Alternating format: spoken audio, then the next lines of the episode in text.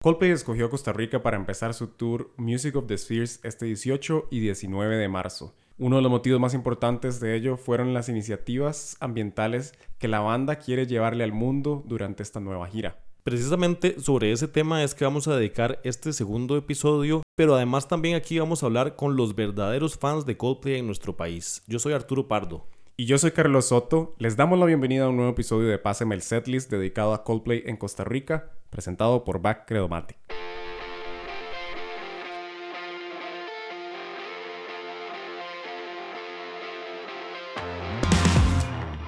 Bueno, hoy, como les decíamos, vamos a, dedicar pues un espacio a hablar uno por uno los, los puntos que está tomando Coldplay en consideración para generar un cambio realmente.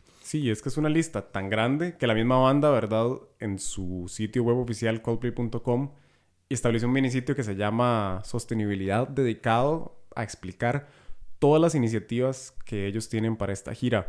Porque quizá algunos no saben esto, pero cinco años atrás la banda había querido dejar de hacer giras del todo por el impacto ambiental. De modo que si están volviendo es porque traen un montón de buenas noticias, podríamos decir, de cómo hacer los conciertos no solo sostenibles, sino que incluso salgamos ganando en términos ambientales. Y bueno, escuchando muy buena música también. Es importante tener un contexto de que efectivamente salir de gira para una banda de este tamaño y con escenarios gigantescos, con una cantidad de fechas bastante significativa, sí llega a generar un, impacto en, el ambiente. Sí, por aquí, Arturo, usted me ha pasado temprano un gráfico de barras en que explican un poco, ¿verdad?, cómo es la huella de carbono o las emisiones que genera un concierto así. Eh, un tercio de eso era el público, que ahorita vamos a hablar de eso, pero la mayor parte, pues, es de todas estas luces, todo este sonido, ¿verdad?, el impacto que tiene en el ambiente. La fuente es la BBC, no nos lo estamos inventando nosotros el, el venue que llaman, ¿verdad? El, recinto. El recinto, me encanta esa palabra, pero se me olvidó usarla. Eh, genera un 34% de las emisiones, seguido por el desplazamiento de la audiencia.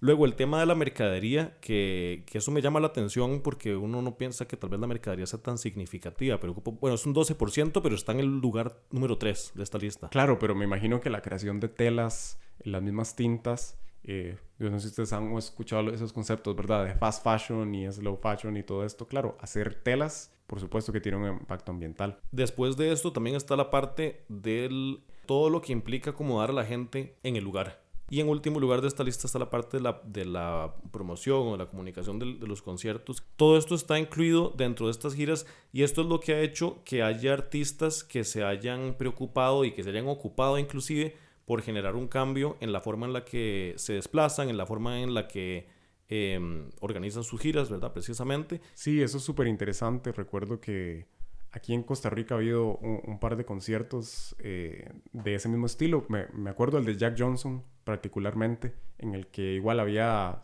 estaba, digamos, vetado el plástico de un solo uso y también que había estaciones de agua para que la gente pudiera llevar pues una cantimplora o una botella particular que si no me equivoco es una de las medidas que nos trae Coldplay también, pensando en el público y pensando en no tener que desperdiciar, ¿verdad?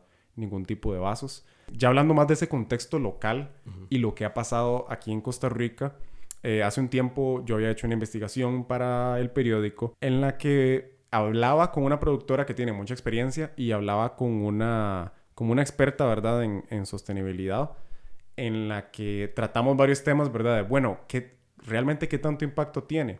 Lo primero que tenemos que saber es que para que haya esas 400, 200, 300 luces y el sonido suene tan bien como todos esperamos, lo que se usa son plantas de diésel en este país usualmente.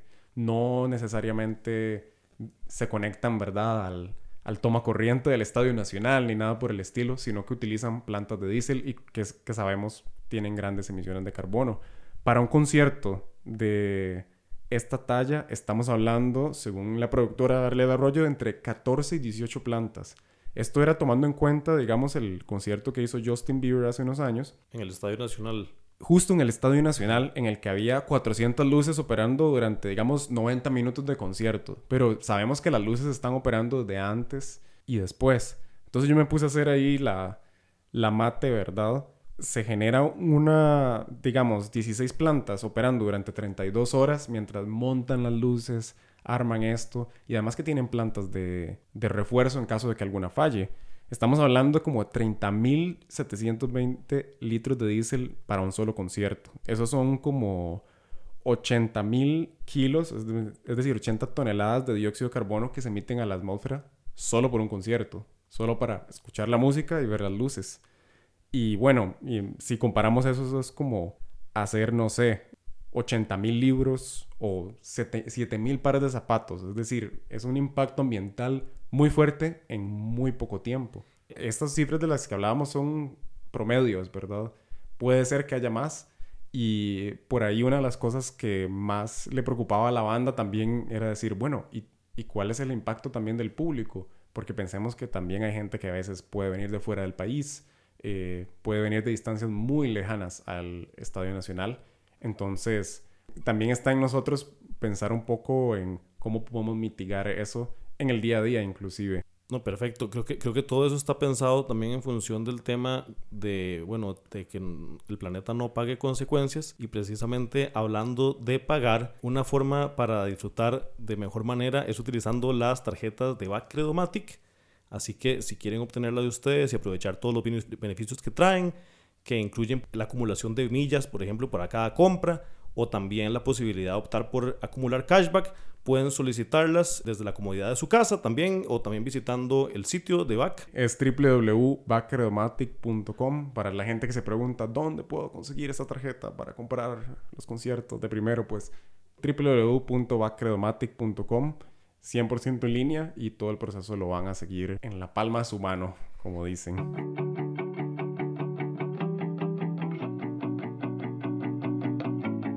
Pero qué tal si vamos a hablar, veníamos hablando un poco como del contexto para llegar a entender qué es lo que está haciendo Coldplay en su gira Music of the Spheres. ¿Cuáles son, Carlos, tal vez algunas de las primeras medidas que está tomando la banda para esta gira y que finalmente pues les permitió volver con tranquilidad a los escenarios? Sí, para mí es muy chido pensar en que ellos anunciaron la gira y todo, pero igual de importante dentro del anuncio era cómo vamos a mitigar. Porque era como cumplirle una promesa a los fans, era decir, no vamos a hacer giras hasta que no encontremos soluciones.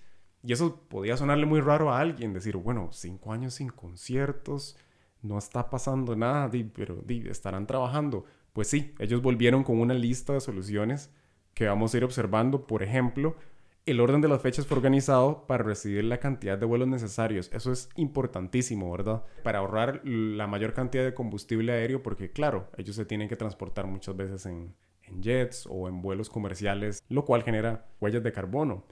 Otra cosa que me parece súper interesante aquí es los estadios que donde realicen conciertos van a tener paneles solares instalados. Tenemos la ventaja que en Costa Rica no tuvieron que tal vez instalar eso porque como sabemos el más del 90% de la matriz eléctrica del país proviene de energía renovable, lo cual es así como un súper aliciente, digamos, que hizo que la banda se motivara. Todas estas cosas alrededor del concierto, ¿verdad? Cuando no están sonando los parlantes y las luces, todo lo alrededor es igual de importante para ellos, que yo creo que eso es lo interesante.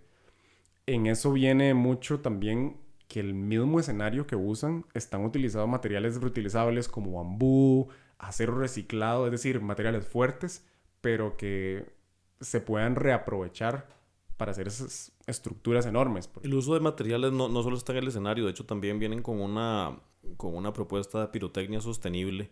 Lo que sabemos es que esto implica que tenga una menor carga explosiva y además también eh, pues tiene la eliminación de algunos productos nocivos. En cuanto a los materiales, también por ejemplo el uso de confeti, que esto es un dato que yo sé que a Carlos le hace mucha gracia porque, porque le cuesta imaginarlo, el uso de confeti es 100% biodegradable, lo cual no quiere decir que ustedes puedan comerse el confeti si lo lanzan, nada más que eh, no va a generar una contaminación en cierto plazo. Y además también, y Carlos también te iba a preguntar, el uso de las pulseras eh, que, es, que, es, típico de conciertos de Coldplay. Ahora quería que preguntarte un poco si me puedes explicar. Pero bueno, en este caso son pulseras LED que están hechos en, eh, para este tour eh, de materiales eh, más bien 100% compostables. Qué chiva, porque yo creo que, de nuevo, viendo esos videos de Coldplay, uno ve a todo el mundo con luces en la mano y uno dice, ah, son celulares. Y pues no, ellos lo que promueven es, ¿verdad?, que tengas como una especie de souvenir en ciertas zonas del, del concierto Y esas pulseras que se van a repartir, y muchas veces el plástico, como sabemos, tarda, qué sé yo, 200 años o más degradándose. Entonces, este es un material que es un polímero un poquito más amigable con el ambiente, que te va a durar, no es como que se va a deshacer, ¿verdad? Con el sudor, espero, no lo sé, no los he visto. Chris Martin, contéstenos los mensajes de Instagram para, para saber. No, mentira. Ahora estabas hablando de pantallas y lo que ellos traen también, eso está muy interesante, ¿verdad? Sí, ellos traen un sistema de, de, pantalla LED de poca, bueno, ultra eficiente, se llama, basado en energía ultra eficiente, pero además de eso, también esto, y ya lo tienen cuantificado, el sistema de amplificación consume menos de un 50% del consumo de energía que estaban requiriendo en la gira anterior. Y además esto de alguna forma incide en la reducción de la contaminación sonora fuera del, del lugar donde se presenten, lo cual me hace preguntarme si esa gente que ya está calculando ver echarse el concierto desde los balcones de los, de los edificios aledaños al Estadio Nacional van a poder escuchar menos. Eso no lo sabemos tampoco. Pero al final del día, digamos, también es importante la reducción de la contaminación sonora, que es algo que a veces se deja de lado por completo. Sí, eso es algo muy interesante porque dentro de, de la contaminación sonora, cuando se crea una ciudad, de, desplaza, no sé, algunos pájaros, algunos otros pichillos que uno ni se imagina que vive en una ciudad, ¿verdad? Algunas cuantas señoras también. Alguna, alguno que otro gruñón o no tan gruñón, pero desplazará el, el, escándalo. Pero no, ya más en serio, sí, sí creo que está muy interesante ese uso de la tecnología. Qué interesante pensar en que, en que también se puede lograr eficiencia energética ya en, en un parlante. Ellos necesitan que la gente esté con muy buena energía porque eh, tienen unos claro. pisos cinéticos que eso hace que los mismos fans, cuando eh, Carlos lo explicaba en el episodio anterior, cuando brincan, de alguna forma van a estar eh, generando la energía que se necesita. Y esto lo están haciendo por una batería recargable móvil. Es la primera que se usa para un show y la hicieron en conjunto con BMW. De pronto es una empresa de carros la que tiene, ¿verdad?, la solución de si golpeas esto, se genera energía y aquí se puede acumular esa energía para utilizar en el siguiente show. Eso es lo que más chido me parece, ¿verdad? Como que ellos vienen recargando uh -huh. y gastan en el concierto en Costa Rica la energía de una batería que al mismo tiempo hay otra que se está cargando mientras Costa Rica toca.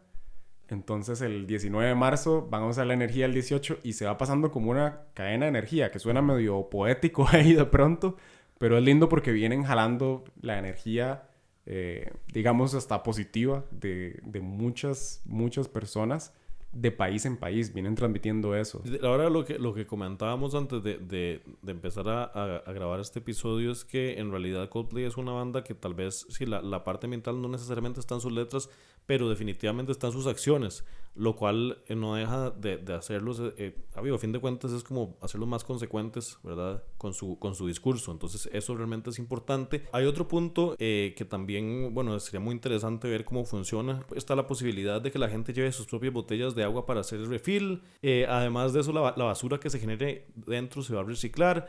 Un punto muy interesante es que la alimentación va a estar basada en plantas producidas localmente y que el excedente de las comidas va a ser donado. Inclusive dentro de la propuesta de ellos es que los, los empaques eh, de la mercadería que se consiga ahí, de la mercadería oficial, también sean libres de plástico. Y chiva ese dato de que sea donado un excedente de comidas, porque como saben, ¿verdad? Un evento masivo uno planea para...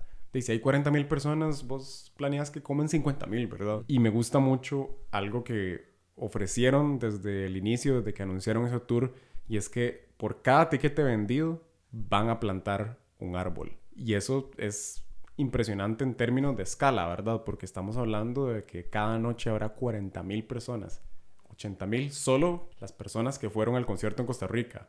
Entonces eso me parece, no sé, maravilloso. No sé si será que los van a plantar aquí o si van a ir escogiendo lugares específicos. Siento que aquí también hay bastante terreno para hacer eso. Y algo muy interesante es que el 10% de lo recaudado va a ser donado a causas como The Ocean Cleanup, Climeworks, eh, Sustainable Food Trust, Client Earth en África y Australia y en partes del sudeste asiático. Y bueno, toda esta lista de las acciones que está tomando Coldplay para su gira eh, Music of the Spheres hizo también que eh, para Bach lo era todavía más importante la posibilidad de presentar este concierto y eso es precisamente porque Bach Credomatic Eh, bueno, tiene una organización que tiene un fuerte compromiso con el planeta desde su estrategia de sostenibilidad. También tiene un sistema de gestión ambiental y energético que está certificado por varias normas. Es una empresa Carbono Neutral Plus que continúa reduciendo su impacto ambiental.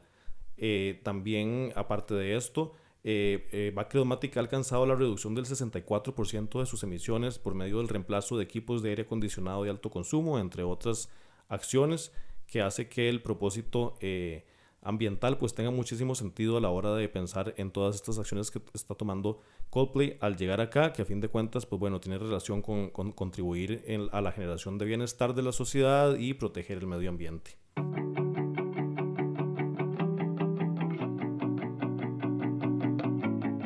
Continuamos con el podcast Pásame el Setlist, que es presentado por Backredomatic y bueno, ya escuchamos un poco de cómo se ha preparado la banda todos estos meses, casi que podríamos decir todos estos años, para iniciar su gira aquí en Costa Rica.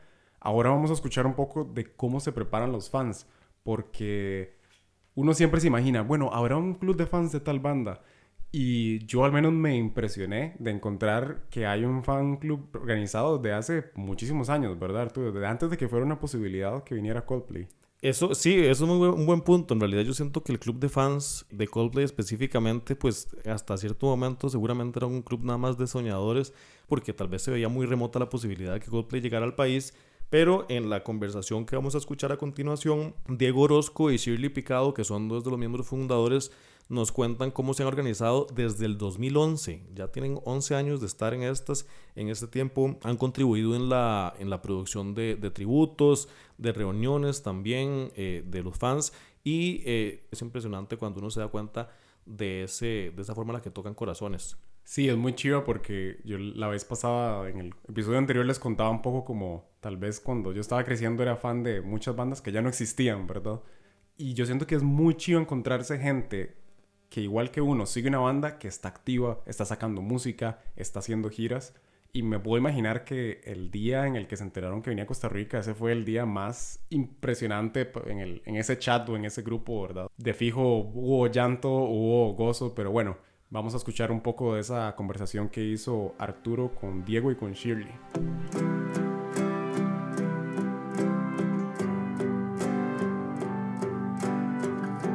Entonces, bueno, tal vez para comenzar, bueno, les doy la bienvenida, muchísimas gracias por apuntarse a conversar. Eh, cuéntenme ¿Qué quiere decir ser fan de Coldplay? ¿Qué quiere decir? Eh, bueno, ser fan de Coldplay yo creo que es pertenecer a la mejor comunidad de fans del mundo realmente. Eh, desde Coldplay Costa Rica, pues llevamos, bueno, desde el 2011 en esto como fanáticos y yo creo pues que es como pertenecer a una comunidad que te entienden tus gustos musicales y definitivamente pues nos sentimos, sentimos que somos los mejores fans del mundo. Yo creo que es eso. Sí, bueno, para mí yo pensaría en un fandom que trasciende como épocas, porque bueno, Coldplay es una banda este, bastante ya con bastante recorrido, más de 20 años y, y bueno, yo recuerdo escuchando la banda, estaba como bien pequeña y después en mi adolescencia y ahora como adulta. Entonces, se ha ido recogiendo como muchos fans de, de todas las edades, ¿verdad? Y ahorita, bueno, con, con estas colaboraciones que ha hecho Coldplay recientemente, este, cada vez hay fans jóvenes y todo, ¿verdad? Y estamos los, los fans de hace años. Buenísimo. Ahora, la comunidad en Costa Rica, ¿cómo fue que se, que se conformó? Claro, bueno, nosotros comenzamos en el 2011 como prácticamente como coordinadores de las redes sociales, en ese momento pues Twitter y, y Facebook, ¿verdad? Eh, un grupo de amigos pues que prácticamente decidimos pues hacer la página. Y pues bueno, desde el 2011 estamos pues enfocados en, conectar con gente que tiene los mismos gustos. Y llegamos hasta prácticamente 2016 que fue un antes y un después yo creo que para muchos de nosotros que nos organizamos como comunidad, eh, hicimos camisetas de Costa Rica y fuimos a México, ya como la primera actividad fuerte digamos a nivel de, de grupo. En ese momento fuimos tal vez unas 150 personas de acá eh, organizadas eh, a través de Coldplay Costa Rica. En esa época también, 2016, logramos contactar a través de Warner Music en ese momento con México. Incluso hoy, hoy, hoy por hoy somos el único fans club pues reconocido por Warner México. Todavía nos falta un poquito de camino con Warner Centroamérica para oficializarnos ya en Costa Rica. Yo creo que, que la comunidad pues prácticamente ha significado eso, ¿verdad? Ir un poco más allá y bueno, ahora con la visita de Coldplay un poco inesperada, eh, organizarnos nuevamente y pues comenzar a hacer otro montón de actividades. Hablemos tal vez de eso que es inesperado. Nosotros en el, en el primer episodio hablamos un poco de, de, cómo en algún momento inclusive tal vez era una posibilidad descartada cuando desde que se sabe que Coldplay anuncia que va a dejar de hacer conciertos.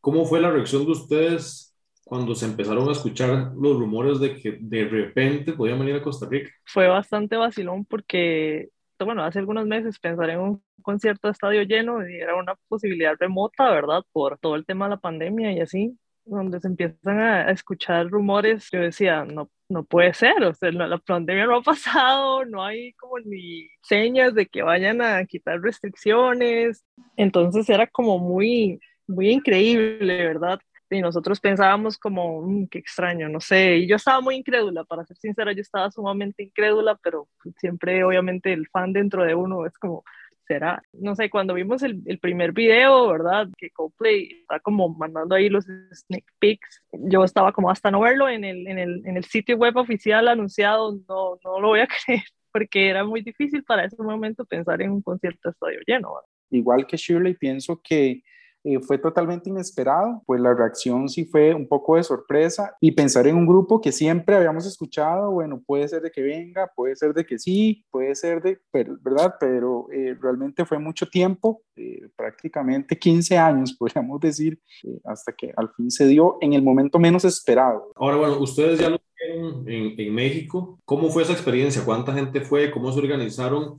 Sí, bueno, nosotros en México, pues eh, como te decía, nos organizamos desde el inicio, incluso eh, pues hicimos diseños, pues diferentes artistas gráficos pues nos mandaron propuestas, una camiseta pues que identificara o nos identificara como comunidad, eh, que llevábamos una camiseta, incluso nos organizamos para hacer un regalo, Fan Club Oficial de México, le entregó de parte de Coldplay Costa Rica un pasaporte donde pues le enseñábamos a la agrupación pues qué es Costa Rica y qué es ser pura vida y le enseñamos eh, imágenes turísticas, fotos de nosotros, incluso mandándoles un mensaje, ¿verdad? En 2016. Del estadio.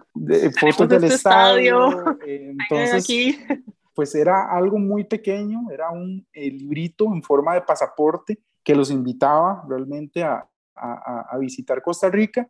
Y también un artista que pinta acuarelas, pues en ese momento Jafet, él pues pintó una acuarela chivísima para ellos y pues la sorpresa de nosotros fue que él pudo llegar hasta el staff de Coldplay, entregarle el día del, primer concierto la acuarela al staff y la misma agrupación pues firmó la acuarela y subió la imagen y pues logramos a través de Coldplay México entregar pues ese pasaporte que era muy representativo, ¿verdad? Era pues el pasaporte de invitación a que ellos pudieran venir y bueno, prácticamente pues seguimos por ahí eh, trabajando con eh, actividades, eh, tributos, proyecciones y bueno, hasta el día de hoy, ¿verdad que sí? Sí, creemos que esa acuarela de, que, que nuestro amigo Jafet, miembro del grupo de, desde hace bastante tiempo, hizo, creo que fue como clave ¿verdad? Para, para que ellos nos vieran. y recuerdo perfecto que en el caption de la foto decía, prometemos ir a tantos lugares como podamos en las próximas giras y de eso para nosotros fue como una promesa de que, de que podía pasar en algún momento, ¿verdad? Por más lejano que siempre se viera. Fue muy bonito y, y creo que se sembró como esa, esa semillita, ¿verdad? Para tener hoy lo que, lo que tenemos, que es la apertura del tour, nada más y nada menos, ¿verdad? Y con dos conciertos.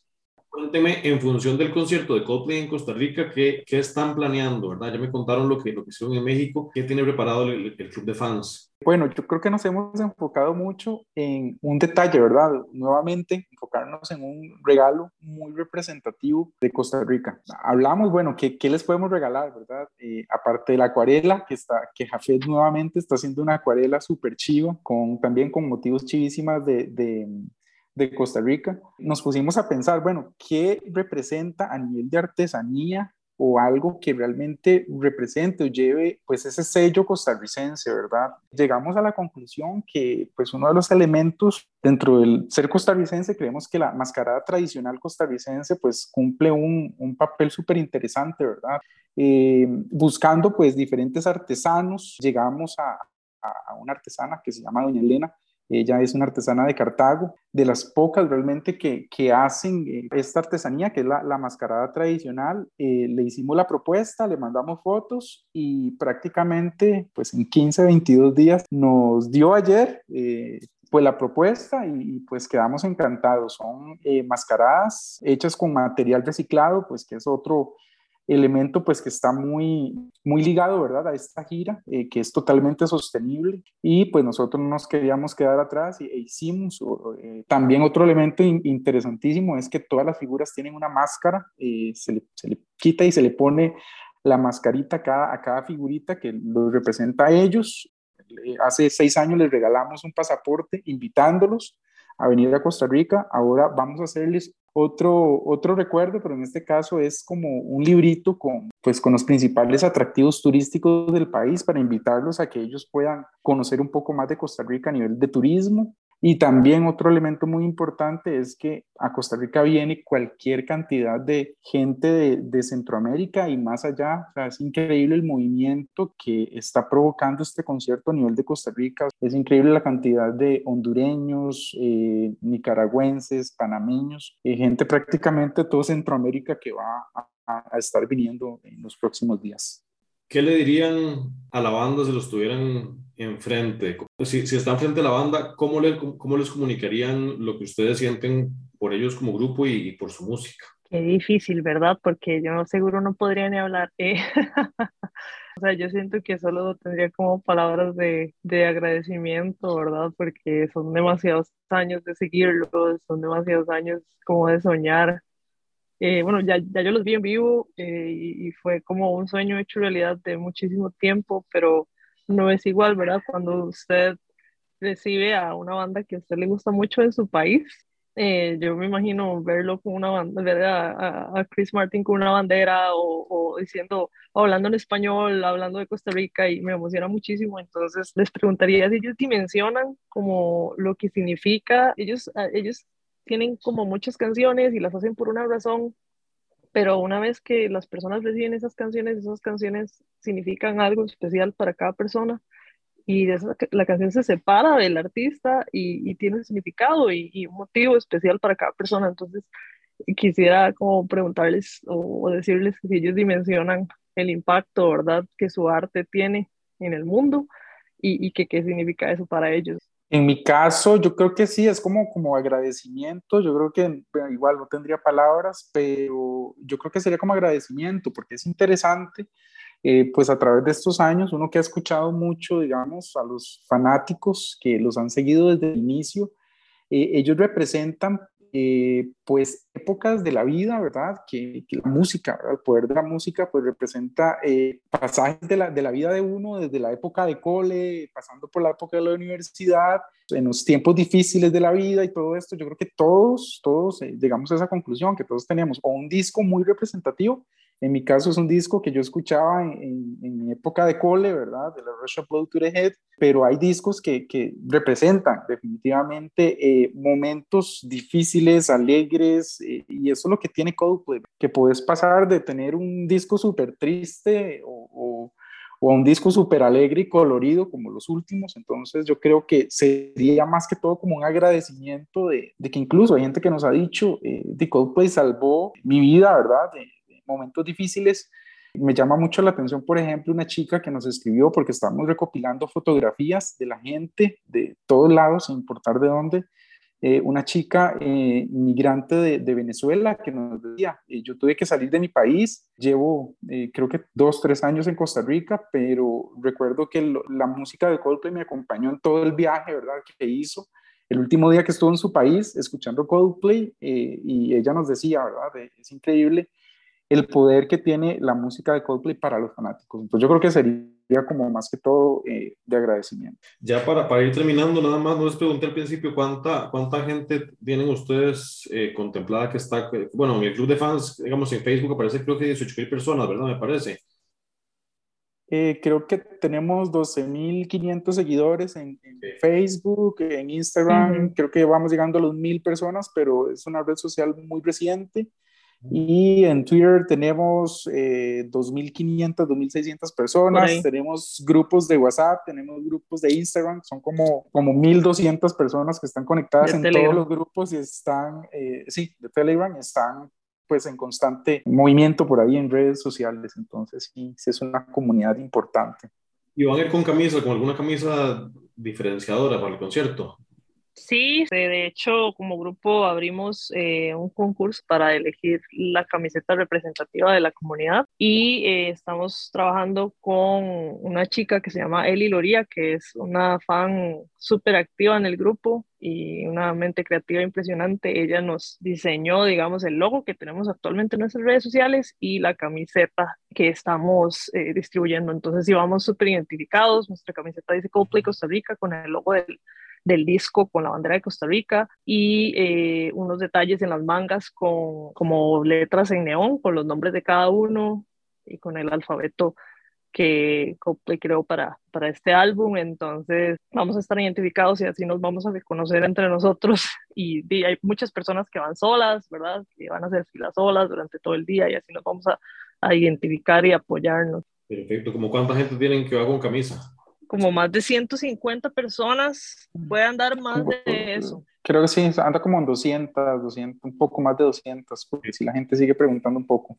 Genera mucho entusiasmo saber que hay gente tan dedicada a un, a un artista como para pues, dedicarle tantos gestos y tanto tiempo y además también esta solidaridad con la comunidad, así que definitivamente pues dejan, una, dejan muestras, bueno, de mucha humanidad en función de un gusto en común, así que los felicito también es, ¿verdad? Eh, nosotros nos conocimos, bueno, yo conozco a Diego por Coldplay y a Priscila, la, nuestra otra administradora, también eh, por, nos conocemos por Coldplay y, y, es eso, ¿verdad? Es una comunidad de, de gente que, que, que, tiene un gusto en común y se ha apoyado a través de los años y nos, nos mantiene juntos esta, este, este gusto, ¿verdad? Y, y más ahora con, con la visita de Coldplay, súper emocionados. Demasiadas gracias por el espacio, más bien. Muchas gracias a Diego y a Shirley por darnos esa entrevista. Yo solo de escucharlos quedé súper motivado, digamos, ya por el concierto. Siento como que es muy chiva, como decías ahora, como la música une a la gente, pero también la, la creatividad que han tenido para acercarse a la banda y hacerlos sentir bienvenidos. O sea, conseguir 150 personas que hagan camisas especiales y eh, enviarle detalles a a los, a los de Coldplay hasta México para ir encendiéndole la chispa que Costa Rica es un destino, pues ha sido un trabajo muy largo de muchos años. Los felicito por esta creatividad y espero como que pasen la mejor noche de sus vidas, que estoy seguro que posiblemente lo será. Definitivamente, sí, creo que se siente mucho un, sentido de agradecimiento de, de, la fanaticada hacia su banda y de pues que no dudo que ya estando en el concierto, pues eso también se va a sentir eh, en cuanto a la, a la vibra, la cantidad de gente que va a estar coreando las piezas de Coldplay, creo que le va, le va a sumar mucho. Eso es, eso es un punto indispensable para disfrutar los conciertos de mejor manera. Bueno, ya vamos llegando al final de este segundo episodio de Páseme el Setlist presentado por Backromatic. Quería contarles que hace poco conocí el app Cash, que está súper útil. Uno puede transferir más de 100 mil colones en el día sin ningún problema. Pueden ser 20 mil o 300 mil o lo que sea y no va a tener nada de comisión. Eso es súper importante precisamente porque también trae mucho, eh, mucha practicidad. No se necesita eh, tener el número de cédula, nada más con lo que le llaman un hashtag, ¿verdad? Que es como un usuario en aplicación de cash es lo único que se necesita para que puedan transferir dinero independientemente de los bancos donde lo están, donde lo están haciendo. Nada más tienen que descargar la aplicación y van a poder empezar a hacer estas transacciones así de fácil. Listo, y bueno, ya vamos cerrando este segundo episodio, como les decíamos, pero no teman, hay muchísimo más contenido de Coldplay todavía del que queremos comentarles. En los próximos episodios vamos a hablar sobre las teloneras de Coldplay, vamos a hablar también un poco de la logística que ha tenido que hacer, ¿verdad? La, la, productora y todos los encargados de que todas esas luces y todo ese piso cinético y todas estas cosas eh, podamos verlas el 18 y el 19 de marzo. Y por supuesto también contarles qué necesitan saber el día del concierto de Coldplay, qué tienen que hacer, qué llevar, qué no llevar, a qué hora llegar, porque también es un espectáculo que va a ser bastante largo y con muchísima gente que va a querer acomodarse en ese estadio. Nos despedimos, yo soy Carlos Soto. Yo soy Arturo Pardo y ha sido un gusto estar con ustedes. Nos escuchamos en el próximo episodio de Páseme el Setlist presentado por Back Credomatic.